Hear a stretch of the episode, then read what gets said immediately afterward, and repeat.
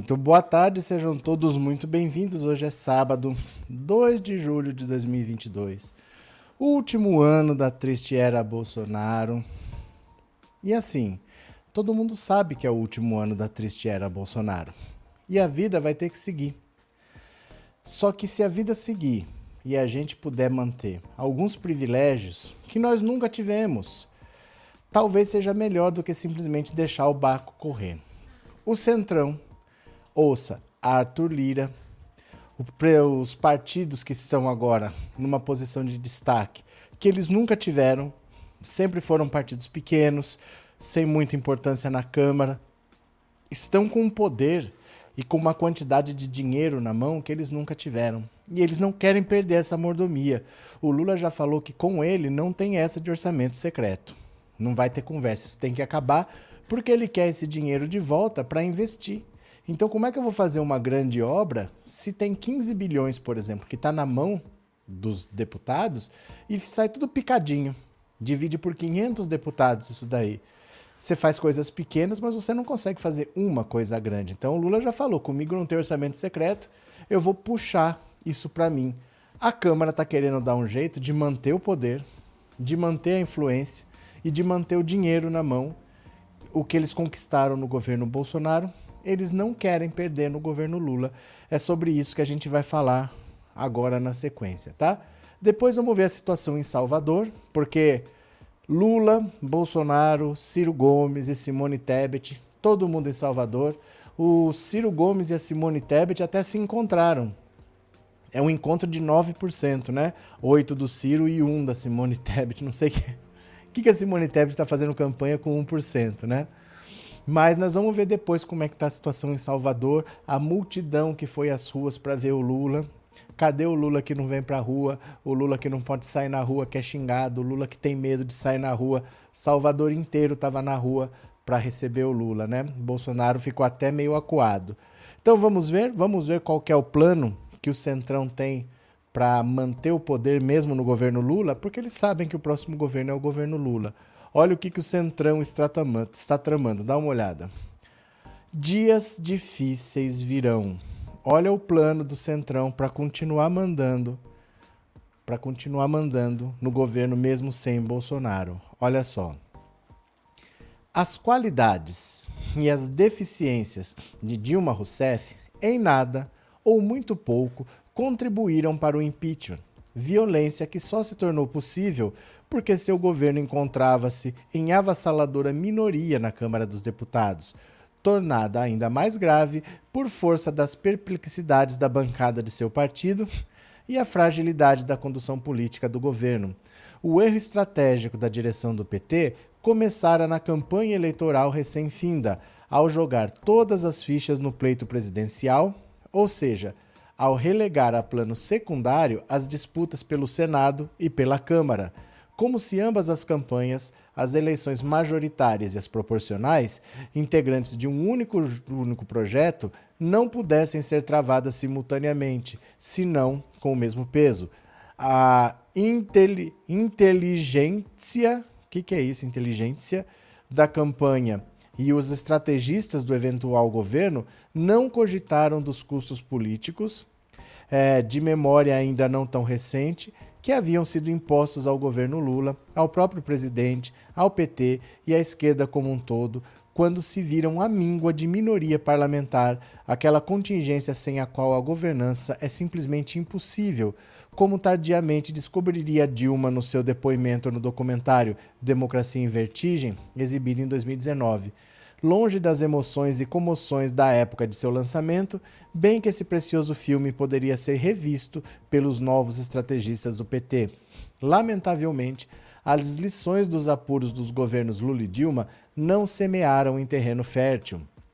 Apesar de conquistar a presidência da República pela terceira vez consecutiva, o PT em 2014 elegera apenas 70 deputados federais, num universo de 513 no pleito anterior, conquistara 80 cadeiras, trazendo para a materialidade dos fatos um fenômeno que Gilberto Carvalho, observador atento, começara a ver nos eventos de 2013, para espanto de uma nomenclatura panglossiana, desgaste do petismo e de suas lideranças, associado à emergência de uma extrema-direita que até então teimávamos em ignorar.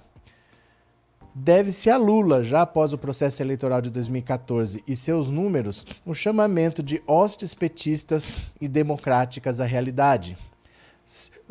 Perdão. seja refletindo sobre esses números, seja considerando a cena política imediata, Lula declararia à imprensa, logo após a diplomação dos eleitos, o que então, aos desavisados, parecia a avaliação de Cassandra infiltrada na elocubração de grande dirigente. Os tempos que virão pela frente não serão fáceis. Carta Capital, ano 20, número 830 de 2014. Lula conhecia e conheceu como parlamentar e como governante o que pode significar para o presidente da República, menos mesmo com respaldo popular, caso que era o seu, lidar com um Congresso indisposto e conhecia o peso político de uma correlação de forças desfavorável. Dilma vencer ao segundo turno mediante uma pequena margem de votos ao cabo de um, uma campanha eleitoral lotada de erros, e seu adversário, fato inédito desde o restabelecimento das eleições diretas, se recusara a reconhecer o resultado do pleito. Talvez Lula também conhecesse as brutais limitações éticas do vice imposto, pelas circunstâncias, digamos. Daí sua advertência. Os tempos previstos como não fáceis, na metáfora do líder, logo se revelariam dramáticos. A história é conhecida e seus desdobramentos ainda estão em curso, sem prazo para termo, mesmo na desejada hipótese da vitória popular nas eleições deste ano. E, no entanto, a estratégia da campanha presidencial da centro-esquerda, em seus preâmbulos, continua, até aqui, relegando a plano secundário as eleições proporcionais. O vestibular anunciador das dificuldades que a direção política do governo Dilma não queria ver foi a derrota na disputa pela presidência da Câmara dos Deputados com a eleição de Eduardo Cunha, o corrupto, polivalente e audacioso, prócer destacado do MDB, partido do vice-presidente eleito com Dilma, o inominável Michel Temer, agente ativo do golpe de 2016. Agora recuperado e prestigiado, servindo de interlocutor de Alckmin no tema da reforma trabalhista. Hoje, quando menos de quatro meses nos separam do pleito, Lula poderia repetir que nos, que nos aguardam dias muito difíceis. E mais uma vez, o futuro do novo governo, seja a governança, seja mesmo sua sobrevivência, estará nas mãos, ora de um Congresso reacionário, ora de um poder judiciário no qual não se pode entregar o destino da política. Na campanha, na efetivação da vitória com a posse e principalmente no eventual governo, espera-nos um caminhar juncado de percalços. Permanecem irremovíveis as resistências da Casa Grande e da grande imprensa, notória pela sua faciosidade, e a clivagem ideológica deverá ser é, alimentada por disputa eleitoral. No plano externo, as nuvens são de apreensão e o certo é contar, no mínimo, com a má vontade do Departamento de Estado dos Estados Unidos, preocupados com a mudança de ares políticos no que sempre considerou como seu quintal. Em continente que já viu a troca de guarda na Argentina, na Bolívia, no Chile e na estratégica Colômbia, soma-se a possível retomada pelo Brasil de uma política externa ativa e altiva que não hesitará em fortalecer os BRICS. Nesse pleito de 2022, nem Lula nem o PT podem ignorar, pois está à vista de todos que se arma uma grande aliança política e econômica visando assegurar na próxima legislatura o controle de ambas as casas do Congresso. O que a esquerda desdenha, a direita leva a sério. Essa aliança de interesses, ou súcia, reúne a direita e a extrema-direita, civil, militar e empresarial com o chamado Centrão, uma afoita e insaciável organização de assaltantes do bem público. Ela está bem fornida, dispõe de saída de 16,5 bilhões do orçamento secreto, esta excrescência republicana a que se somam os fundos partidário e eleitoral dos muitos partidos de direita e do bolsonarismo e as generosas doações do empresariado disporá, ainda em 2022 como em 2014, de verdadeiras redes políticas espalhadas por todo o país, como aquelas alimentadas por setores do clero evangélico mais primitivo e ganancioso. Contará também com a estrutura e a rede nacional militar e policial repressiva. Não é pouca coisa. Então, o que, que ele está alertando? Veja só, O bolsonarismo tem como candidato a deputado o Eduardo Bolsonaro. Nas eleições de 2018, ele teve quase 2 milhões de votos, ele teve 1 milhão e 800. O PSOL está colocando bolos para disputar com ele quem vai ser o deputado mais votado. O, o, o Boulos já falou. O Boulos já falou. Eu vou, meu objetivo é superar o Eduardo Bolsonaro. Então você tem um nome forte no bolsonarismo para puxar votos, para eleger uma bancada sozinho. Você, o PSOL tem um nome forte para disputar. Quem que é o nome forte do PT, por exemplo? Quem vai ser o grande puxador de votos do PT para o PT eleger uma bancada significativa de deputados? Não tem esse nome ainda. Não tem a pessoa, não se fala, por exemplo, do Eduardo Suplicy ser candidato a deputado. Já foi até oferecida para ele, ele tem uma vaga reservada para deputado federal, para deputado estadual, caso ele não queira viajar para Brasília, caso ele queira permanecer em São Paulo. Não se decidiu. Não tem um grande nome que você fala, olha, esse cara aí é para ter um milhão, um milhão e meio de votos, ele vai eleger quatro, cinco deputados para gente. Não tem. Então corre-se o risco de você ter uma bancada não tão grande quanto poderia, porque o objetivo não está claro que é o Lula vai ganhar, o Lula vai ser o presidente. Ele precisa ter uma bancada forte. Quem que nós vamos colocar para povoar a Câmara dos Deputados? Praticamente não se fala nisso, né? É, não dá para deixar de lado. É importante demais eleger uma bancada. Não adianta ficar falando nos comentários. Eles têm que agir lá. Eles têm que agir na campanha. Todo dia tem alguém que fala, é preciso votar em candidato. Todo mundo sabe. Quem são essas pessoas que precisam ser votadas? Né, o bolsonarismo tem um claro, que é o Eduardo Bolsonaro. O PL até roubou o número do Tiririca. O Tiririca disputou três eleições com o número 2222, pegou esse número e passou para o Eduardo. Porque eles querem o candidato com mais chance de trazer votos, com um número mais fácil de memorizar. Porque eles querem que tenha o máximo de votos que puder. O PT não tem esse nome.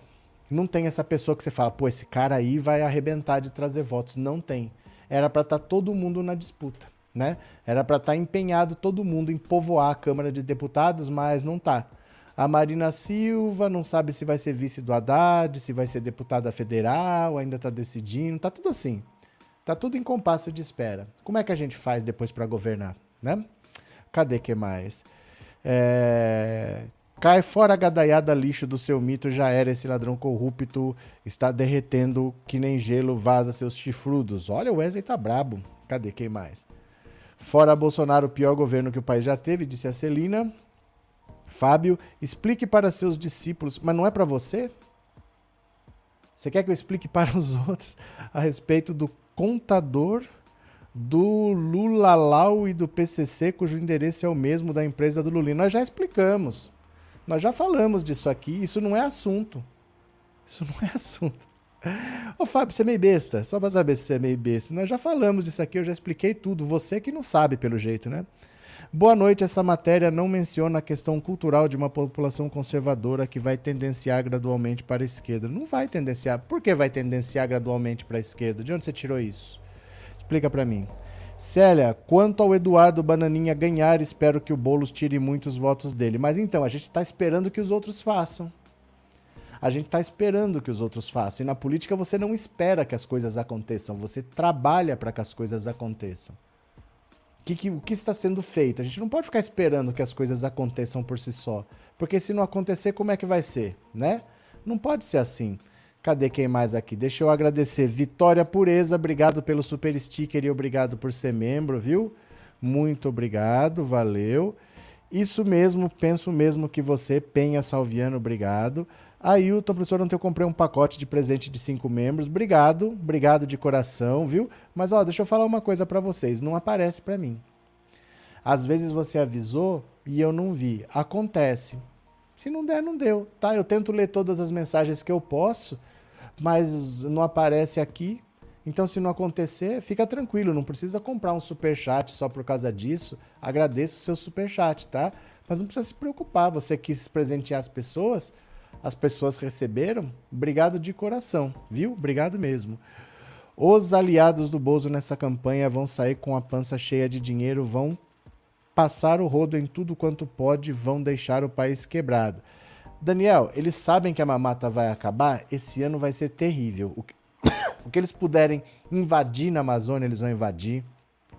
O que eles puderem roubar, eles vão roubar. Não vai ser um ano fácil, viu? Cadê quem mais? Os bolsonaristas clonaram uma foto do Lula na Bahia e estão dizendo que não deu ninguém lá. Tudo bem.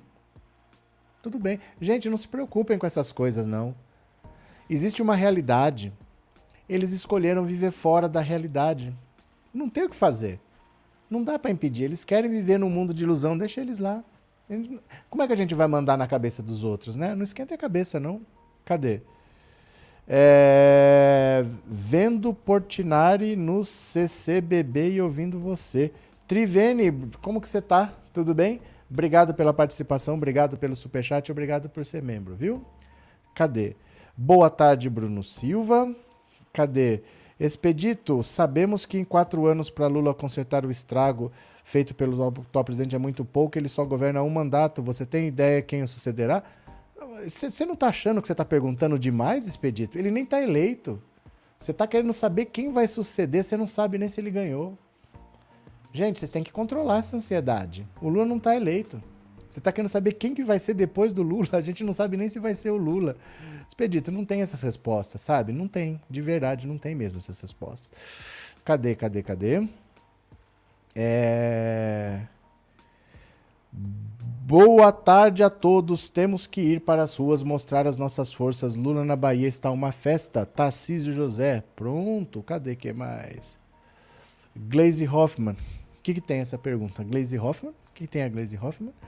É, boa tarde, nosso Lula está em Salvador, aqui na minha cidade. Tá bom demais. Grande abraço a todos. Vocês do programa do professor Ilhéus, 2 de julho 13 de 2022, estamos juntos até o fim. Antônio Barreto, pronto, cadê que mais? Claudete, temos que levantar uma hashtag pegue o dinheiro, mas não vote nele. Muitos não sabem que o auxílio é até dezembro. Claudete, deixa eu falar uma coisa para você. Levantar hashtag não resolve nada. Praticamente, você achar que de maneira prática você vai mudar alguma coisa levantando hashtag, quem vai ver a sua hashtag é uma pessoa que tem Twitter, é uma pessoa que se informa. Não é a pessoa desinformada que você está procurando.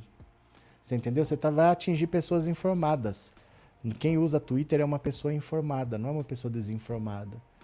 Você tem que pensar o que você quer e que ferramenta você usa. Por isso que eu falo para vocês terem todas as ferramentas. Quem usa o Twitter é uma pessoa informada, é uma pessoa que costuma estar atrás de informação. Não adianta você querer falar com pessoas desinformadas pelo Twitter. Serve, por exemplo, para a gente cutucar o Ciro Gomes, porque a gente sabe que ele lê. Mas não serve para você falar com pessoas desinformadas, entendeu? Isso daí, se você achar que tem alguém que não sabe, é no corpo a corpo. Porque essa pessoa não vai ver nada que você faça na internet, porque ela é uma pessoa que ou ela não tem o hábito de procurar informação, ou ela não tem os meios para isso, talvez ela não tenha internet para assistir uma live de duas horas. Você entendeu? Não é com hashtag que você vai resolver um problema de falta de informação. A hashtag é para alguém que se informa, é para falar com alguém que está informado, não para alguém que não se informa. Será que você entendeu o que eu quis dizer? Eu não sei se eu consegui explicar. Cadê que mais? Cadê? Gabriel, tem alguma possibilidade do Alagoas acordar e não eleger o Lira? São essas perguntas que não tem resposta, gente. Não adianta perguntar o que pode acontecer no futuro. Isso aí é o tempo que dirá.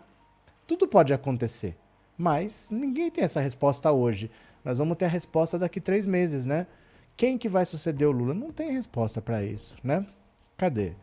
É, o povo já decidiu, é Lula e ponto final. Não é isso. O assunto não é se é Lula ou se não é Lula. É quem que nós vamos colocar como deputado, como senador, para ele governar. Porque a preocupação tem que ser também eleger uma bancada forte e não há essa preocupação, parece, porque faltam os nomes fortes. Por exemplo, a Manuela Dávila desistiu, não vai mais disputar para nada. Ela é uma pessoa que não poderia estar tá fora da Câmara, né? Ela não quer, tudo bem, é uma decisão dela, mas faz falta. Hoje, por exemplo, você tem o Haddad não tem mandato, a Dilma não tem mandato, o Boulos não tem mandato, a Manuela não tem mandato. Tem várias decisões que vão sendo tomadas que poderiam ter sido tomadas de maneira diferente, né? Tinha que ter mais gente lá na Câmara hoje? Não tem. Na próxima legislatura tem que ter. Mas a gente tem que ter esse objetivo. Eu não estou falando nós. Nós vamos votar. Mas o partido tem que estar tá com essas pessoas que você fala, quem que você vai levar lá? Quem que vai puxar voto? Porque a gente vê toda hora aí, ah, foram falar com o mendigo pegador de Brasília para puxar voto. A direita não tem escrúpulos, ela pega qualquer pessoa para puxar voto, a esquerda não faz.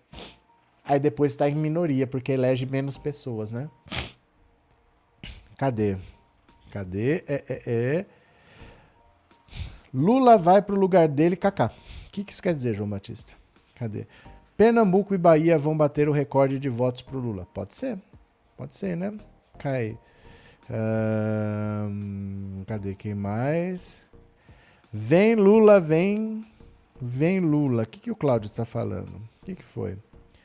É, Denilson, conheço o ex-cozinheiro de um famoso que está com problemas de visão está recebendo benefício. Ele ia votar no Bozo por causa do patrão famoso e eu convenci a votar em Lula. Cabe a ele agora entender. Cabe a ele? Ele quem? O famoso, Denilson? É o famoso? Quem que é o ele? Cabe a ele agora entender. Porque você conseguiu fazer o, o cozinheiro mudar o voto. Quem que é o ele? É o famoso? Boa tarde. Sim, são dias terríveis para o Lula e para o Haddad em São Paulo. PT, saudações. É, o, um problema maior é que o estrago do Bolsonaro, primeiro, tem coisas que são irreparáveis. Tem coisas que perdeu, não recupera mais.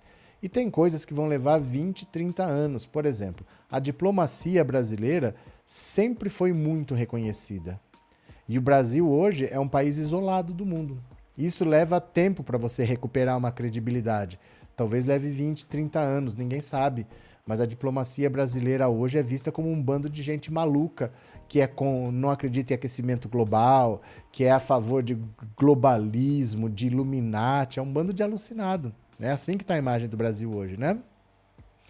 Cadê?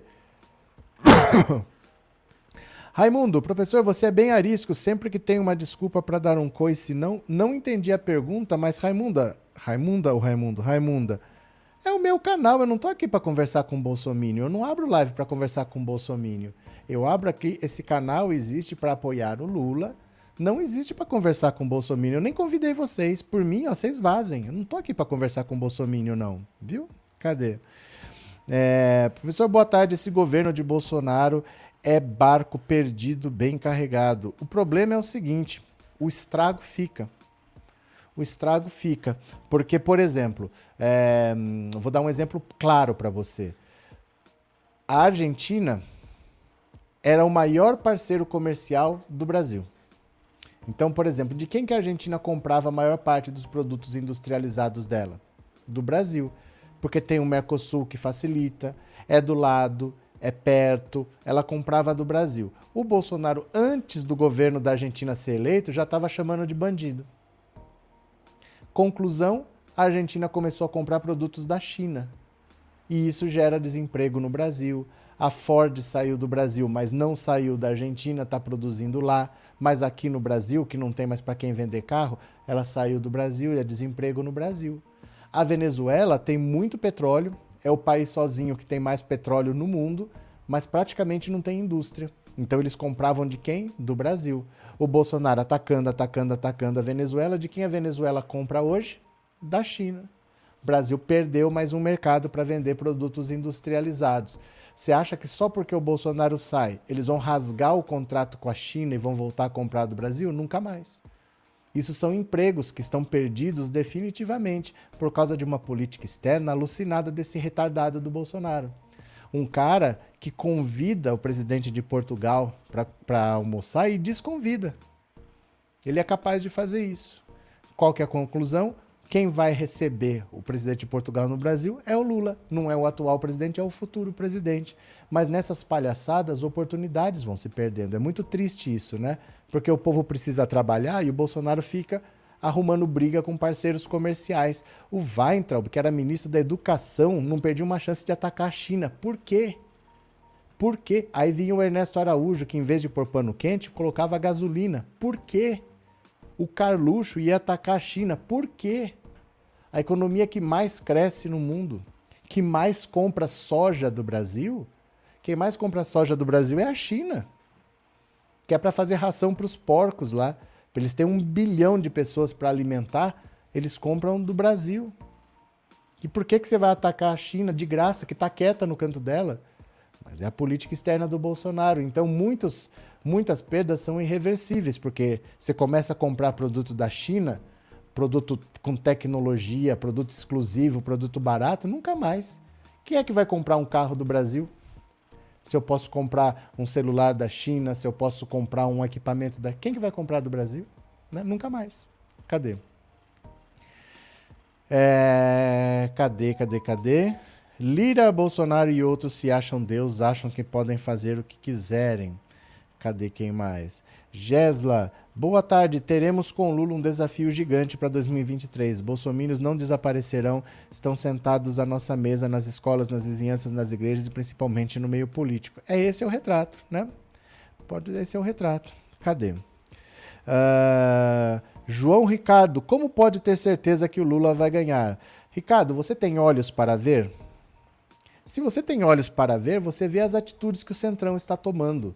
Se eles soubessem que o Bolsonaro ia ganhar, eles não precisavam fazer nada. Eles estão tomando atitudes sabendo que o próximo presidente é o Lula e que ele não vai compactuar com o que eles fazem. Então eles estão fazendo as leis antes. Isso é o óbvio. Está acontecendo no seu nariz, cara.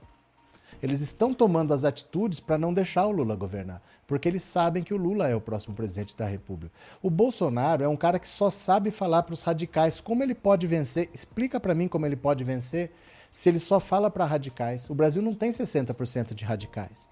Ele achou 30, mas ele não vai ganhar a eleição com 30. Ele, como é que ele vai ganhar a eleição com 30? Explica para mim. Ele, ele não fala com outro público para ele crescer. Como ele vai crescer se ele não fala com outro público? Ele só faz live para os radicais, ele só conversa no cercadinho. Se ele tentasse falar com outro público, ele poderia crescer, mas ele nem tenta.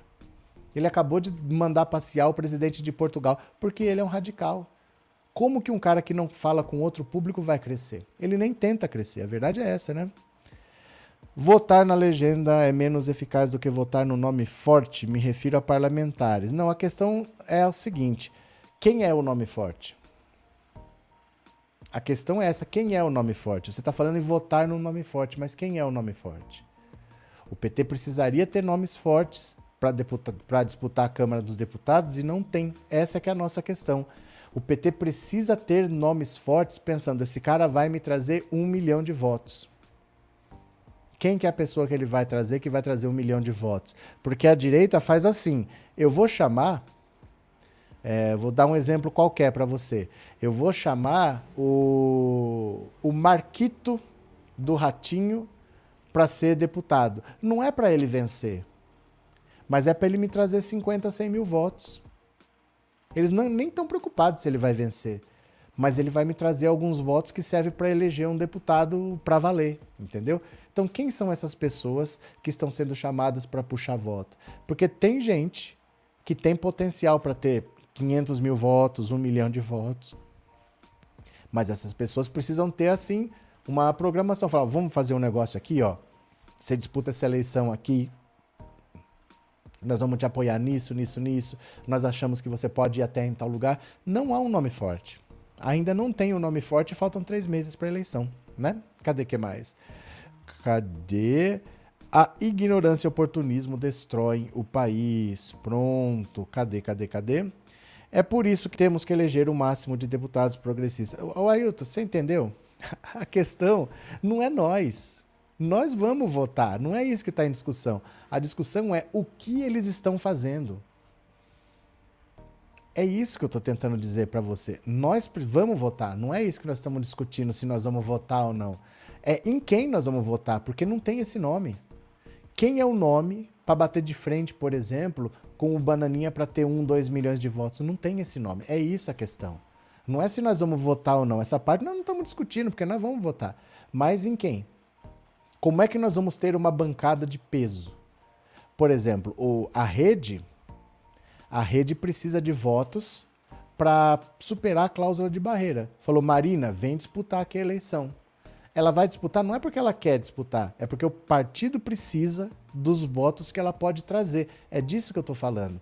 Quem é a pessoa que o PT chamou porque precisa dos votos que essa pessoa é capaz de trazer. Quem é esse nome?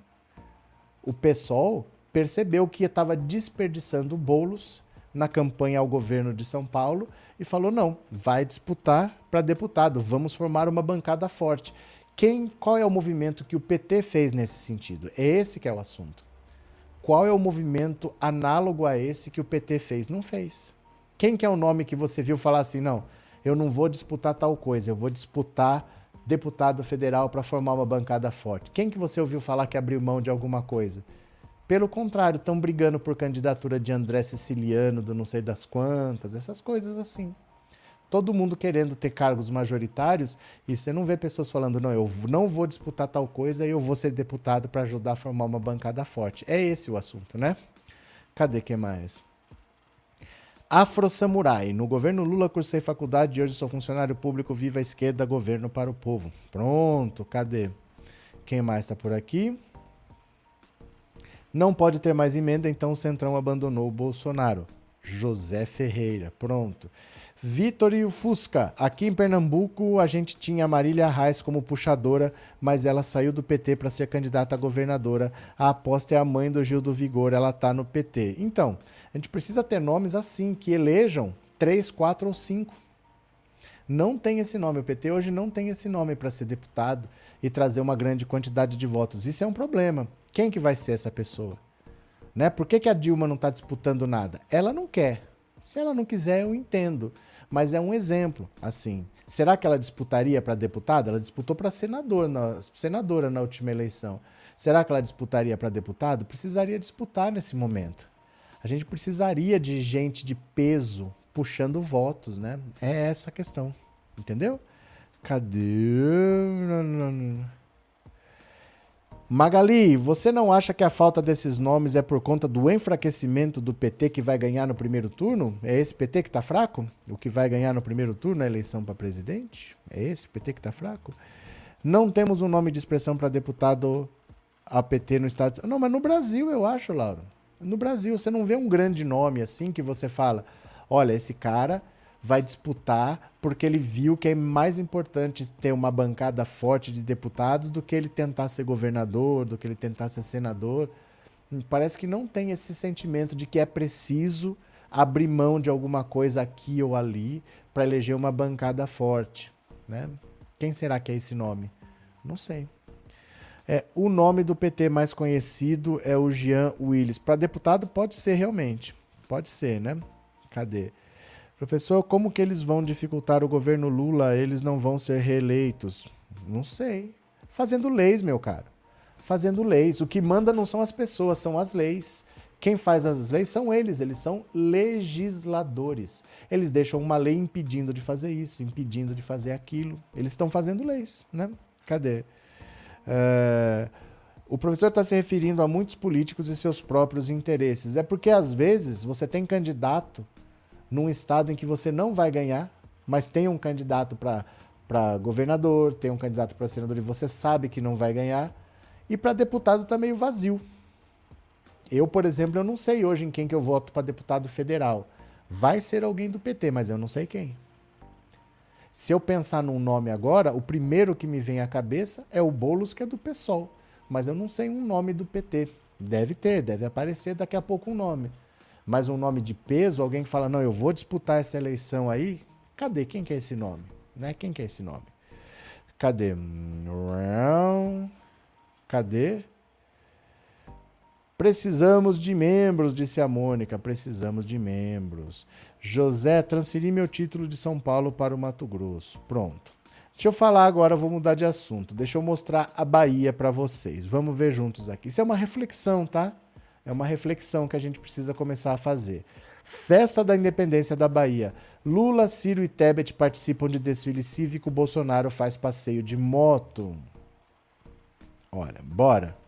Olha aqui, o Ciro e a Simone Tebet se encontraram no mesmo lugar. O Lula tá aqui no meio da galera e o Bolsonaro tá com essa roupa bonita aqui. De... que que é isso, gente? Ele tá na Bahia mesmo com essa roupa? Essa roupa é de quem tá na Bahia? Então tá. Os festejos da independência do Brasil na Bahia ganharam tons de corrida presidencial nesse sábado. O desfile cívico que marca as comemorações do 2 de julho no estado contou com a participação de três pré-candidatos à presidência. Lula, Ciro e Simone Tebet caminharam em meio ao povo nas ruas da capital baiana. O ex-presidente foi cercado por uma multidão e teve dificuldade para caminhar. Em outro ponto da capital baiana, Jair Bolsonaro também participou de um ato em celebração da independência do Brasil na Bahia. O presidente liderou um passeio de motos pela orla atlântica da cidade. Olha aqui, ó. Olha o Lula que não pode sair na rua. Olha o Lula que não pode sair na rua. Oh, meu Deus do céu. Eu tô vendo se tem alguma cara conhecida aqui, que às vezes tem, né? Só vi a careca do Alckmin aqui atrás. Ó, o Lula que não pode sair na rua. O ex-presidente Lula não era esperado nas ruas de Salvador. Surpresa no ato, ele foi cercado por uma multidão e teve dificuldades para caminhar. Ele esteve ao lado do pré-candidato Geraldo Alckmin, do governador da Bahia Rui Costa, do pré-candidato ao governo da Bahia Jerônimo Rodrigues e outras lideranças locais. Após o desfile, o presidente seguiu para um evento da campanha petista na Bahia, na Arena Fonte Nova, chamado de Grande Ato pela Independência. Aqui não vai ter som não, viu? Só imagens. Olha.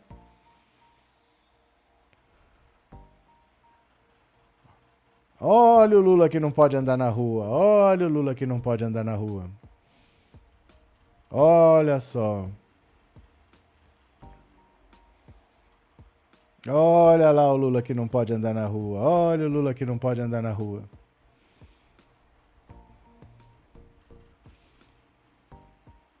Olha só. Tá sem som mesmo, viu? É sem som mesmo, não estranhe não. Eu acho isso uma grande loucura. Eu preferia que ele não fizesse. De verdade, assim. Eu preferia que ele não fizesse essa loucura, mas fez, né? Deixa ele. Pronto. Ciro e Tebet chegaram por volta das 8h30 para a caminhada do 2 de julho Ciro seguiu com uma comitiva do PDT na Bahia. O partido integra a base do ex-prefeito de Salvador, ACM Neto. Já Tebet seguiu com o ex-deputado Roberto Freire, presidente do Cidadania e de lideranças locais. Olha aqui, a Simone Tebet aqui num canto, o Ciro Gomes aqui do outro. Eu acho que isso é o, é o máximo que o Ciro vai ter de um debate, viu? Que ninguém aceita debater com ele, ninguém quer conversar com ele, ninguém tem, as pessoas têm mais o que fazer, né? Os dois se encontraram durante o percurso nas, nas redes sociais. Ciro registrou o encontro envolvidos pelo calor do povo baiano e afirmou: democracia é isso, convivência harmônica e respeitosa. Não tem som também, tá? Não precisa de som, olha. Ciro Gomes falando besteira, derretendo de suado no meio do povo. Esse povo não necessariamente está lá para ver o Ciro Gomes. Hoje é o dia, são as celebrações do, do 2 de julho, né, da independência da, da Bahia. Então esse povo tá lá por causa de uma participação numa festa cívica, não necessariamente porque estão lá para ver o Ciro Gomes, tá? Bolsonaro faz passeio de moto. Vamos ver aqui esse pedaço. Olha que, que isso aqui é o que, gente? Parece o Homem de Ferro da Baixada Fluminense. Que diabo é isso? Ó, quanto, hein? Quanto vídeo? O presidente Jair Bolsonaro não participou dos atos cívicos, o patriota não participou de atos cívicos, mas liderou um passeio de motos na Rua de Salvador em celebração ao 2 de julho. O presidente chegou ao Farol da Barra por volta das 9h30 e estava acompanhado do pré-candidato ao governo da Bahia, João Roma. Olha só. Que cena ridícula. Ele cumprimentou apoiadores e em seguida subiu em um trio elétrico. Ele agradeceu a presença de eleitores em um discurso de quase cinco minutos. Por volta das 11 horas, Bolsonaro e seus apoiadores chegaram ao Parque dos Ventos, onde era aguardado por uma multidão de apoiadores. Olha lá. Hoje é feriado na Bahia, né? A moça aqui tá com a calça rasgada. Ai, ai. E aí vem a festa, né? A festa da, da cabocla. Olha só.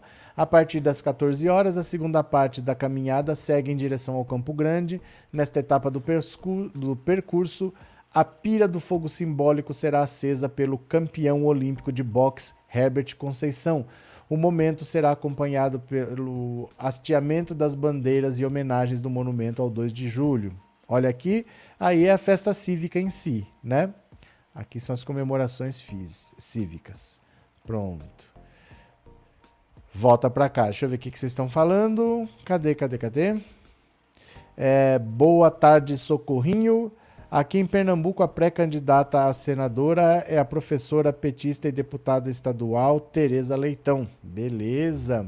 Cadê? Inês, realmente o Lula não pode andar na rua, ele é carregado pela multidão. Viva Lula! Denilson, concordo com o professor Lula não pode se expor tanto assim por questões de segurança. Eu acho que não tem a menor necessidade. É, nós estamos num país complicado.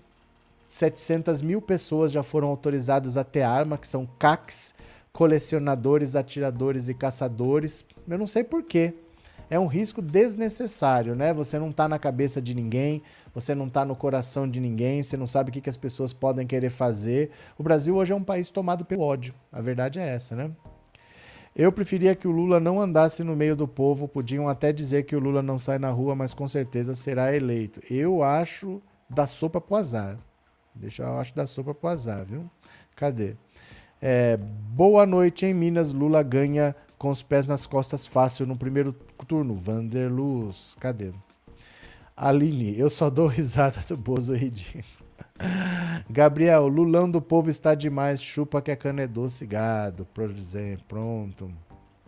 Cadê? Aqui na Bahia votamos em Lula e em quem ele indicar. Lenice Paixão. Pronto. Cadê? É, Lula fazer isso é não se preocupar com eleições. Como é que é?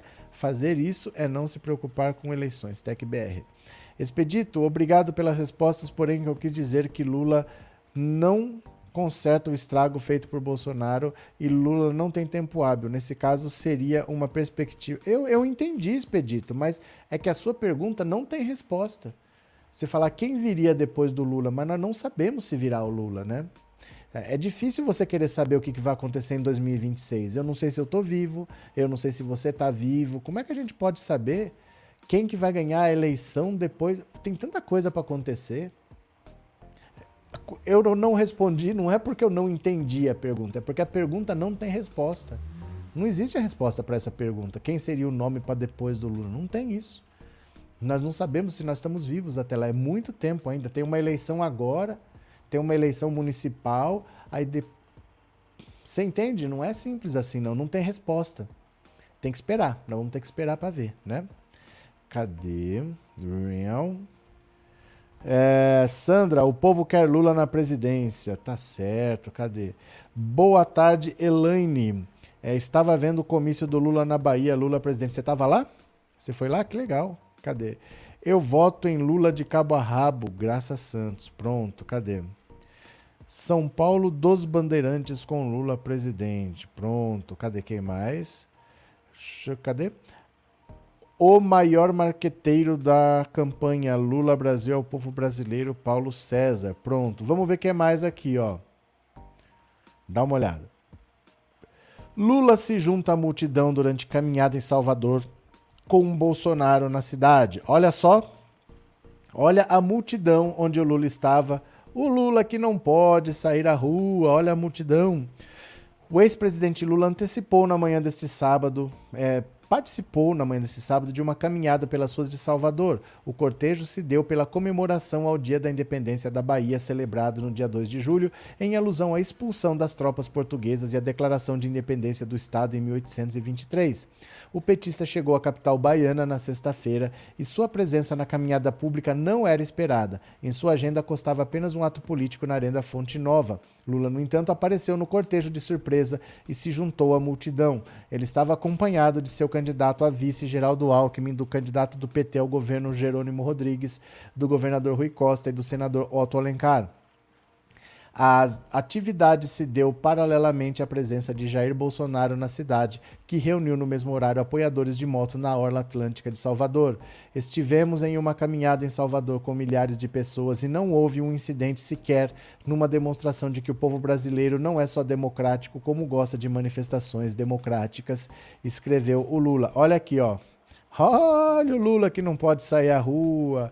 Olha o Lula que é odiado. Cadê?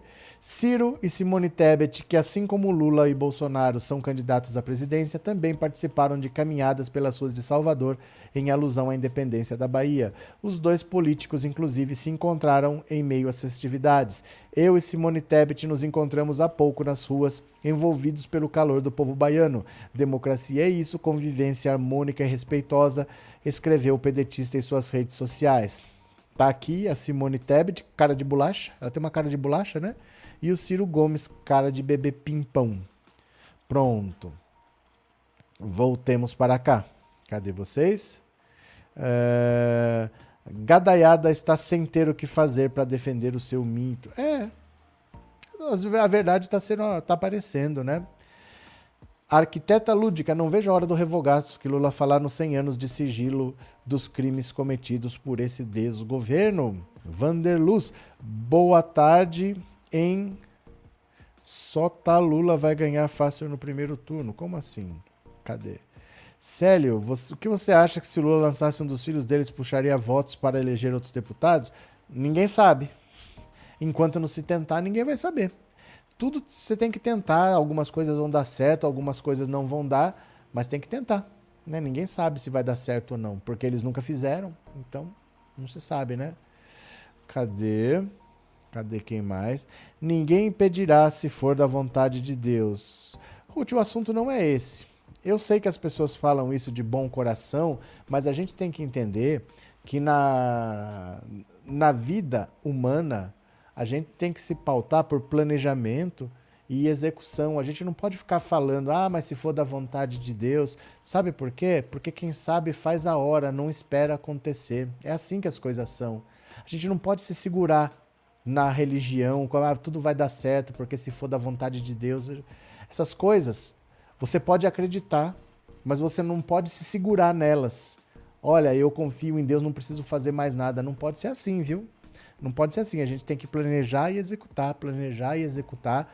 Se vier uma ajuda divina na qual você acredite, ótimo, sem problema nenhum.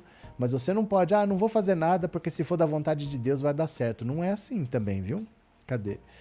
É, Lula, até na casa dele, dormindo, ele ganha, tá se arriscando muito. Osana. Cadê quem mais? É, eu assisti pela internet daqui de São Paulo, deu uma inveja boa, Marylandes. Cadê quem mais? Francisco. Francisca Costa, obrigado pelo super sticker e obrigado por ser membro. Muito obrigado, viu? Obrigado de coração. Bolsonaro está fazendo de tudo para ganhar as eleições, destruindo dinheiro, Bolsa Família, etc. Agora, por que não fez isso no início do governo? Ninguém aguenta mais. É Lula 13, graças Santos. Pronto. Em 2018 eu votei no Haddad e agora em 2022 vou votar em Lula Anderson, Anderson Vieira. Pronto. Cadê? Serial, Serial Lover, 92 dias para o hospício acabar, vaza Bozo. Pronto, cadê? Não cai uma folha se Deus não permitir. Celia Andrade, você é muçulmana? Essa frase é do Alcorão. Parabéns. Bom ter muçulmanos na live. Essa frase é do Alcorão, não sei se vocês sabem. É, Simone Tebet e Ciro Gomes se encontram em evento de pré-candidatos na Bahia. Olha os dois aqui, ó. Pronto. Olha aqui, a cara de bolacha e a cara de bebê pimpão. Pronto. Os pré-candidatos à presidência Ciro Gomes e Simone Tebet se encontraram na manhã durante uma agenda pública em Salvador. Os dois postulantes ao Planalto participaram de um evento neste sábado na tradicional cortejo cívico do 2 de julho, feriado estadual conhecido como Independência da Bahia. Aqui tem bastante coisa, deixa eu ver aqui, ó. Assim como o pedetista, Tebet também ressaltou a democracia ao registrar encontro em suas redes. Bahia é terra de todos, democracia e civilidade, adversário não é inimigo, o Brasil precisa de tolerância e respeito. Após o encontro, Tebet afirmou que ela e Ciro fazem parte do mesmo campo e dizem que combinar, combinaram de conversar eventualmente sobre a corrida presidencial. Eu e o Ciro nos damos bem, estamos no mesmo campo democrático, contra a polarização ideológica que está levando o Brasil para o abismo, disse Tebet e completou. E combinamos de conversar a qualquer hora, em breve, no momento certo.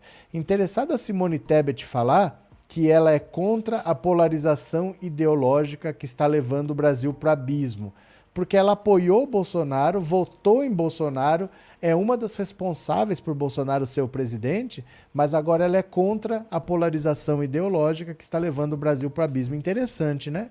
a pessoa ajuda a colocar o bode na sala e depois fala: Mas quem botou esse bode aqui? Né? Cadê? Cadê? Sou evangélica e concordo que não cai uma folha da árvore se Deus não permitir, sou Lula presidente. Certo? Só que essa frase é do Alcorão. Sexta Surata, versículo 59, se não me engano. Essa frase não é da Bíblia, é do Alcorão. Ninguém merece mais esse desgoverno. E fora Bolsonaro e todos da sua equipe, eu sou de Caicó, no Rio Grande do Norte. Cadê? Cadê? José Bidina, queremos voltar a ser um Brasil estabilizado como foi nos tempos de Lula e Dilma, quando chega estabilidade e, e país de primeiro mundo. Beleza, cadê quem mais? Ciro Gomes só sabe falar mal do Lula. O próprio PDT é contra isso. O próprio PDT é contra, porque eles estão isolados.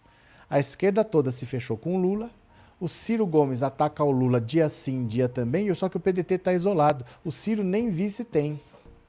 E não tem nenhum partido querendo fazer aliança com o PDT. O PDT está completamente isolado pela postura do Ciro Gomes, né?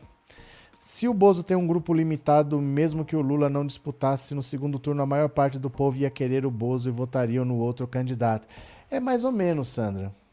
É mais ou menos, porque precisa ter uma figura que consiga catalisar isso tudo o Lula tem uma figura tão forte que parece que as coisas acontecem com ele ou sem ele. Sabe, é assim. Eu não sei se você já teve na sua vida um professor excelente, aquele que você fala, nossa, esse professor ou essa professora, como o cara é bom. Quando você vê um bom professor, parece que dar aula é fácil. Quando você vê um canto, uma pessoa que canta muito bem, um cantor excelente, parece que cantar é fácil. Uma pessoa que dança muito bem, uma pessoa que luta muito bem, faz parecer que é fácil. Então a gente vê o Lula, ele consegue juntar as forças democráticas do país em torno dele de um jeito que parece que isso aconteceria naturalmente. Não é bem assim, viu? Não é bem assim. O Bolsonaro tem uma força política muito grande porque ele conseguiu canalizar toda uma direita que estava sufocada, que é racista, que é homofóbica, e essa força venceu nos Estados Unidos, essa força venceu na Inglaterra, venceu no Brasil. No normal de um governo é conseguir a reeleição. O Bolsonaro tinha grande chance de ser eleito. Por isso que o Lula veio disputar a eleição. Porque ele sabia que derrotar o Bolsonaro não ia ser fácil. Então ele já não queria mais nem disputar a eleição, por ele ele não teria disputado mais. Mas ele falou: vou ter que votar para derrotar o Bolsonaro. Não é tão simples assim. É que o Lula faz parecer simples. Mas eu queria saber quem é que ia, por exemplo, o Lula saiu de 580 dias de prisão, sabendo que o Fernando Henrique não, não mexeu um dedo para tirar ele de lá, não disse uma palavra, o Lula sai, vai lá, aperta a mão dele. O Lula é esse tipo de pessoa, ele tem um objetivo e ele sabe, eu vou ter que fazer isso, fazer isso, fazer isso, fazer isso ele deixa objetivos pessoais de lado, ele deixa o, a tristeza, o rancor, o ódio de lado. O que ele tiver que fazer para ajudar as pessoas pobres, ele faz. Preciso do Alckmin, vem para cá o Alckmin. Tem que comprar briga com o PT? Ele compra briga com o PT. Mas quem é que faria isso tudo se não fosse o Lula? Se não fosse o Lula, ia estar um monte de radical querendo fazer chapa puro sangue, porque é preciso mudar o modelo econômico, porque não sei o ia perder. É isso que ia acontecer. Ia perder. Eu acho difícil a esquerda voltar a ganhar a eleição sem o Lula, viu? Eu acho, eu pessoalmente, eu acho difícil a esquerda voltar a ganhar a eleição sem o Lula, porque vai aparecer um monte de radicalzinho que quando o Lula tá, fica quieto, fala pelas costas, mas não tem coragem de falar na frente, na frente faz selfie, tira foto, abraça, beija e depois posta, né? Mas se não tiver o Lula, essa gente vai crescer, vai querer ocupar o espaço e vão ficar numa briga de poder interna que a esquerda não ganha mais eleição. Eu acho difícil, sem o Lula fazer tudo o que ele faz, a esquerda voltar a vencer uma eleição. Acho muito difícil de verdade. O pessoal tem umas ideias muito erradas, sabe? O pessoal tem umas ideias muito erradas, de verdade, viu? Cadê? Uh... Anderson, os pastores evangélicos da Assembleia de Deus estão desesperados com os evangélicos declarando voto em Lula. Você sabe com o que, é que eles estão mais desesperados? Com o que está acontecendo no MEC. Porque o, o Milton Ribeiro, ele não é da bancada evangélica, Ele não é desses deputados que são da bancada evangélica, ele não foi uma indicação da bancada evangélica, ele foi uma indicação da Michelle Bolsonaro. Esses dois pastores que foram presos juntos, Arilton e esqueci o nome do outro, Gilmar Santos, né? Esses dois a bancada evangélica nem conhecia. Só que para todo mundo, pastores evangélicos. Então tá sobrando para a bancada evangélica o prejuízo. Eles não estavam envolvidos diretamente naquilo, pode estar envolvido em outra coisa, mas nisso daí eles não indicaram o Milton Ribeiro, eles não, nem conheciam esses pastores e tá sobrando a encrenca para eles. Para a bancada evangélica é um belo tiro na, pelas costas, assim, o que está acontecendo no MEC. Muitos vão ter dificuldade para se reeleger. Vai pesar muito contra eles, né? Cadê? É... Por isso que o Lula não merecia este sacrifício todo, povo ingrato credo. Meire, ele não ia mais disputar a eleição, porque se ele quisesse, ele poderia ter disputado a terceira eleição em 2010. Porque é só mudar a Constituição. Ele tinha 87% de aprovação. Ele não disputou um terceiro mandato porque ele não quis. Falou: não, a lei diz isso, então eu vou sair. Indicou o sucessor, mas ele poderia ter mudado a Constituição e disputado 3, 4, 5. Ele tinha 87% de aprovação. Quem é que diria não? Ele ia mudar, ele ia disputar, mas ele não quis.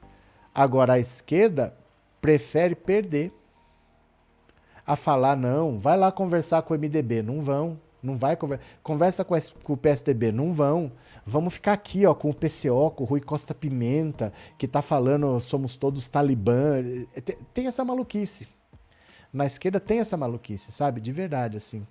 Eliana Melo, obrigado pelo super sticker e obrigado por ser membro do canal, viu? Muito obrigado. Obrigado de coração. Obrigado pelo apoio, viu? Muito obrigado.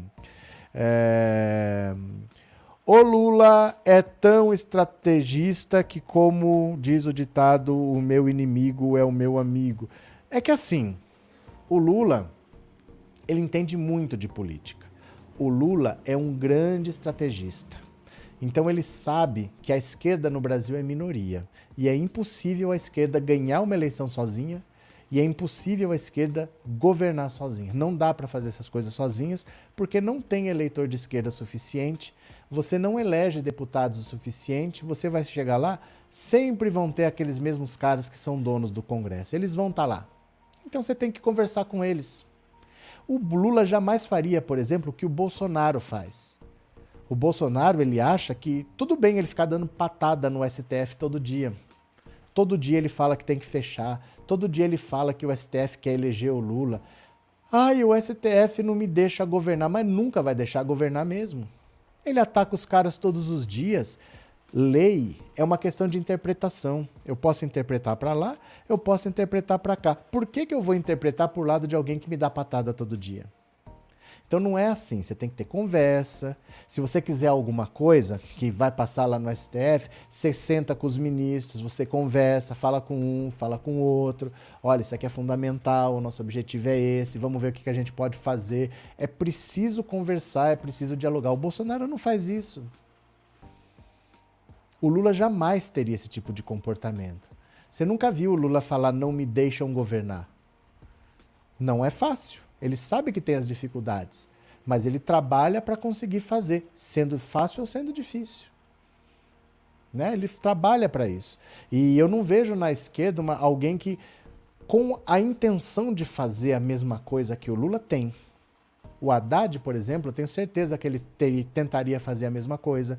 A Glaze Hoffman tentaria fazer, mas não tem o peso do Lula o Lula consegue falar assim: eu vou disputar a eleição com José Alencar. O PT inteiro ficou contra. Eu vou disputar e ele comprou a briga. E se ele não compra aquela briga, teria perdido a quarta eleição. Ele já tinha perdido três. Não teria Bolsa Família, não teria mais médicos, não teria luz para todos, não teria farmácia popular, não teria UPA, não teria SAMU. Então o Lula compra essas brigas. Outras pessoas podem ter o mesmo entendimento, mas o Lula tem uma personalidade muito forte, o Lula tem um, um carisma muito forte, o Lula ele consegue fazer as coisas acontecerem do jeito que ele quer. É, é o Lula é uma pessoa muito rara. O Lula é uma pessoa muito rara no meio da política, assim, né? Cadê? É, essa direita aqui no Brasil, tiraram ela da gaveta, mas vai voltar de novo. Acho que eles vão derreter, eles não sabem como agir na prática. Para comandar qualquer negócio precisa prática e experiência. Mas não é só isso. Não é só ter prática e ter experiência. O Lula é diferente. O Lula é diferente. Sabe? Eu posso fazer as mesmas coisas que o Lula faz eu posso falar as mesmas coisas que o Lula fala. Eu não sou o Lula. As pessoas não ouvem da mesma maneira. O Lula é diferente. Sabe, o Lula. As pessoas vão entender quando não tiver mais o Lula. Aí elas vão entender o quanto Lula era uma pessoa rara. O quanto o Lula não tem em cada esquina. Ah, e o Lula tá velho, precisa arrumar outro. Como se fosse assim. Como se tivesse um Lula em cada esquina. É quando não tiver mais que as pessoas vão entender, gente, agora como é que faz? Aí vai começar todo mundo bater cabeça. Vocês vão ver, vai ser difícil, viu? Vai ser difícil, porque o Lula é uma liderança muito forte e o Lula entende demais de política. O Ciro Gomes, que todo mundo fala que é inteligente, é uma besta quadrada. O Ciro Gomes faz uma besteira atrás da outra, né?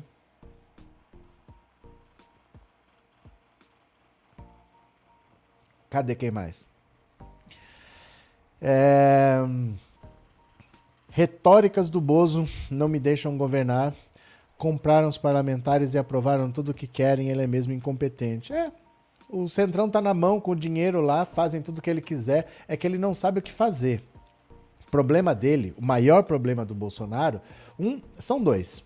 Um é que ele é uma besta quadrada, um corrupto, um ladrão, incompetente, preguiçoso, vagabundo. Um problema é ele e o outro é o Paulo Guedes. Porque não sai solução do Ministério da Economia. Não é um cara criativo, não é um cara que vê possibilidades, não é uma pessoa que fala, gente, como é que nós vamos fazer isso aqui? Ó, o cara vem com uma sacada. O Paulo Guedes, ele só sabe cuidar do mercado financeiro. Ele não entende de economia. O Paulo Guedes é um especulador. Ó, olha a diferença. Olha a diferença. É...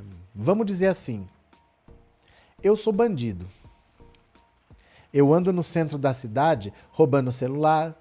Eu vou. O é, que, que mais que pode fazer? Eu não sei. Rouba celular. Eu roubo a carteira das pessoas, pego o documento para fazer estelionato. Eu vivo disso daí. Aí alguém chega e fala assim para mim: olha, você que é bandido, você entende tudo que é crime. Você vai ser o meu ministro da Justiça. É mais ou menos isso que fizeram com Paulo Guedes. O Paulo Guedes era um especulador, ele fundou um banco, esse banco BTG, o G é de Guedes. Ele é um cara milionário, ele é um cara que fundou um banco e que ganhou dinheiro aprontando no mercado financeiro. Ele não entende de economia. Ganhar dinheiro no mercado financeiro é uma coisa, entender de economia é outra, porque ele tem que entender de produção, ele tem que entender de geração de emprego, ele tem que entender de valorização do poder de compra das pessoas, ele tem que entender de valorização do salário mínimo. Paulo Guedes não toca nesses assuntos. Ele só fala de especulador que está lá na bolsa tentando ganhar dinheiro. Então, dois problemas do Bolsonaro: um é que ele é uma besta quadrada, corrupto e preguiçoso, e o outro é o Paulo Guedes, que dali não sai solução nenhuma. Né? Dali não sai. Eliane, um grande nome para deputado federal do PT é o deputado Arlindo Quinalha. Ele é comprometido com a educação, vale a pena analisar. Mas quem tem que analisar é o PT. Eu não sei se ele quer ser candidato, eu não sei se ele vai ser candidato. A gente vota, a gente não tem, ó, nós aqui, nós não temos questão contra ninguém, pessoalmente. Nós vamos votar. O que nós estamos falando é o seguinte: como que nós vamos fazer para o PT eleger 100 deputados, por exemplo? Porque não basta só ter bons nomes. Você precisa ter nome que tenha muito voto para o seu partido conquistar o direito a muitas cadeiras. Não é só uma questão de ter bons nomes. Quem que traria muitos votos? Você acha, por exemplo, que o Arlindo Quinalha traria um milhão de votos? Ele nunca teve essa votação na vida dele. Já foi até presidente da Câmara dos Deputados, mas ele teve votação de um milhão de votos? Nunca teve. É, é isso, assim. Como é que a gente consegue votos para eleger muitas cadeiras. Quem são essas pessoas, né? Cadê? Tiago, por que a Jovem Pan não é punida por fazer propaganda eleitoral do governo? Ontem eu achei graça vindo eles pintaram um Brasil bombando. É porque assim, primeiro você tem que denunciar e depois tem que o TSE concordar com você. Então, por exemplo, as motociatas do Bolsonaro já foram denunciadas e a Justiça Eleitoral disse que não tem propaganda eleitoral antecipada ali. Então não é tão simples assim, sabe? Primeiro você tem que denunciar. Você vai ter que ter um advogado, vai ter que fazer uma denúncia tal. Mas a justiça eleitoral não está vendo o crime. Ela não vê crime no Bolsonaro, será que ela vai ver na Jovem Pan? Porque o Bolsonaro é, é descarado, né, gente? Mas viram no Pablo Vittar no Lula Palusa. Ali eles viram propaganda eleitoral antecipada. Então tem essas coisas, né? A justiça brasileira é feita por gente rica, né? E a gente rica a gente já sabe em quem vota, né? Cadê? Helena Sakamoto viu uma palestra do Bolsonaro, ele falou que o Lula e. Como é que é? Ele falou que o Lula e fé facção? Como assim? El, e ladrão que apoia a Boldo não, ter, não teria que, que processado para provar Lula. Pera lá, Helena. Eu acho que o, o corretor mudou alguma coisa aqui. O que, que será que é esse aboldo? que apoia a Boldo não teria que processar para provar. É que assim, ó, eu, eu entendo, acho que eu entendi o espírito que você falou. Não adianta você sair querendo processar todo mundo. Porque o Lula não tem tempo para fazer isso. Ele tem os advogados dele, mas quando você processa alguém, a primeira coisa que vai acontecer, o juiz vai marcar uma audiência de conciliação. E você vai ter que comparecer lá. Você, vamos dizer, o Bolsonaro acusou o Lula. O Lula vai lá e processa o Bolsonaro. Um juiz vai chamar o Lula e o Bolsonaro vai fazer uma audiência de conciliação. Conciliou? Arquiva. Não conciliou? Vai ter um dia que vai marcar um julgamento. Então você imagina, o Brasil tem 200 milhões de habitantes.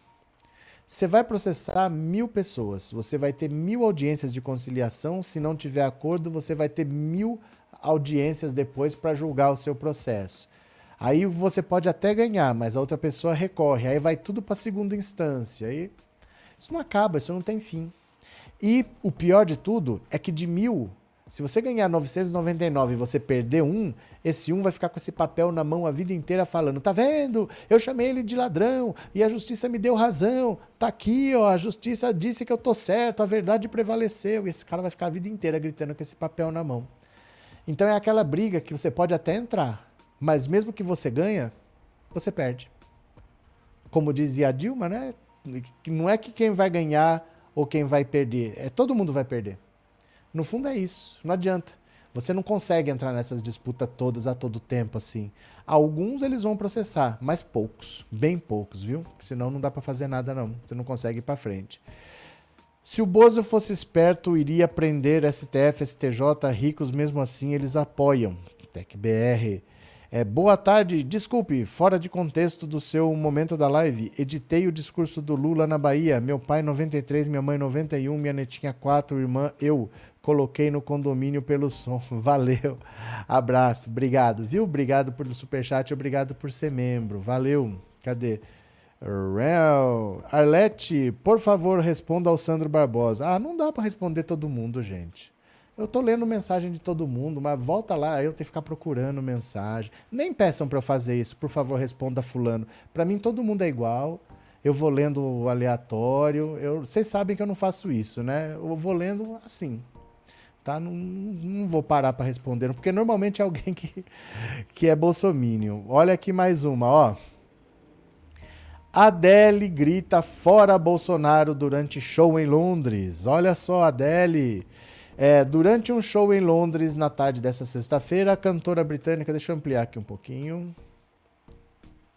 Ó, durante um show em Londres na tarde de sexta-feira, a cantora britânica Adele fez manifestação política contra o governo brasileiro durante uma apresentação para milhares de pessoas no Hyde Park, em uma transmissão ao vivo veiculada pela, pela por um participante do evento na plataforma TikTok, é possível ouvir a cantora gritar fora Bolsonaro após um fã que estava na plateia pedir para a artista repetir a frase. Pronto. É, no registro, capturado pelo fã brasileiro na transmissão do usuário é Beach Lawyer Paul no TikTok. A cantora interage com a plateia e se estende o microfone para uma fã que fala a frase. Em seguida, ela repete o grito criado por grupos opositores ao presidente Jair Bolsonaro e é aplaudida por uma parcela da plateia. Nas redes sociais, o momento foi celebrado pelos fãs brasileiros que são contrários ao governo. Eu te amo, Adele, ninguém aguenta mais essa praga fora Bolsonaro, escreveu um perfil no Twitter. Show da Adele no Hyde Park, que mulher perfeita, que show e para coroar ela grita fora Bolsonaro, musa diva. O show de Adele no Hyde Park é um dos primeiros grandes eventos da cantora após lançar o último álbum 30 em novembro do ano passado. As apresentações ocorrem na sexta e no sábado. Elas contam com a participação de outros artistas, todas mulheres, o que representa um projeto todo feminino de acordo com Adele. Deixa eu pegar aqui, ó, para compartilhar com áudio tem que ser diferente. Espera aqui um pouquinho, ó. Ó, espera lá. Pronto, aqui está. Vamos ver? Olha. The flight was ridiculously difficult. 12 hours on the plane. Tá ruim. Tá ruim. Espera lá. Aqui tá ruim. Eu postei no Instagram, acho que tá melhor para ouvir. Acho que tá melhor. Isso aqui não dá nem para ouvir direito. Cadê? Hum, deixa eu ver. Aqui, eu postei no Instagram sim. Quer ver? Presta atenção. Olha aqui, ó.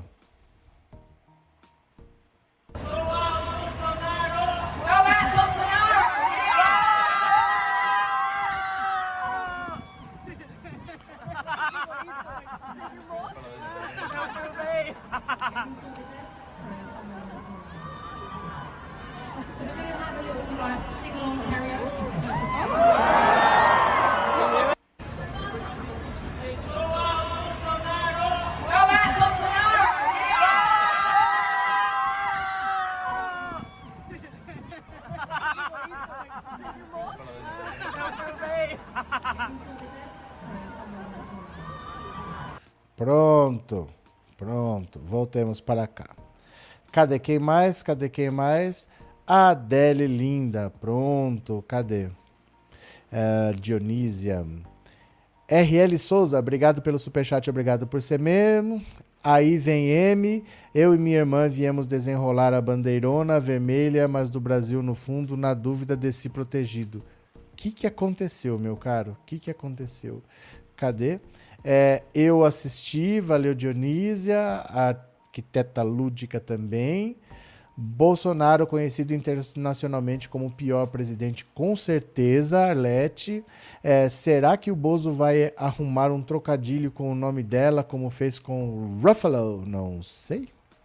De arrepiar, valeu. Cadê quem mais? Parabéns, Adele. Ele e o Fulaninho não nos representa. É, Chorito Pinheiro, a vitória é nossa Lula 2022. Olá, Aluma, Lula o melhor presidente que o Brasil já teve. Fechou. Gente, vamos parando por aqui. Já deu uma hora e quinze de live, porque 19 horas tem mais. Vocês voltam? Vocês voltam daqui a pouco? Eu vou parando por aqui, então eu agradeço demais a presença de vocês. Obrigado de verdade. Daqui a pouco, 19 horas, tem mais. Espero vocês. Um beijo grande, até daqui a pouco e fui. Valeu, obrigado.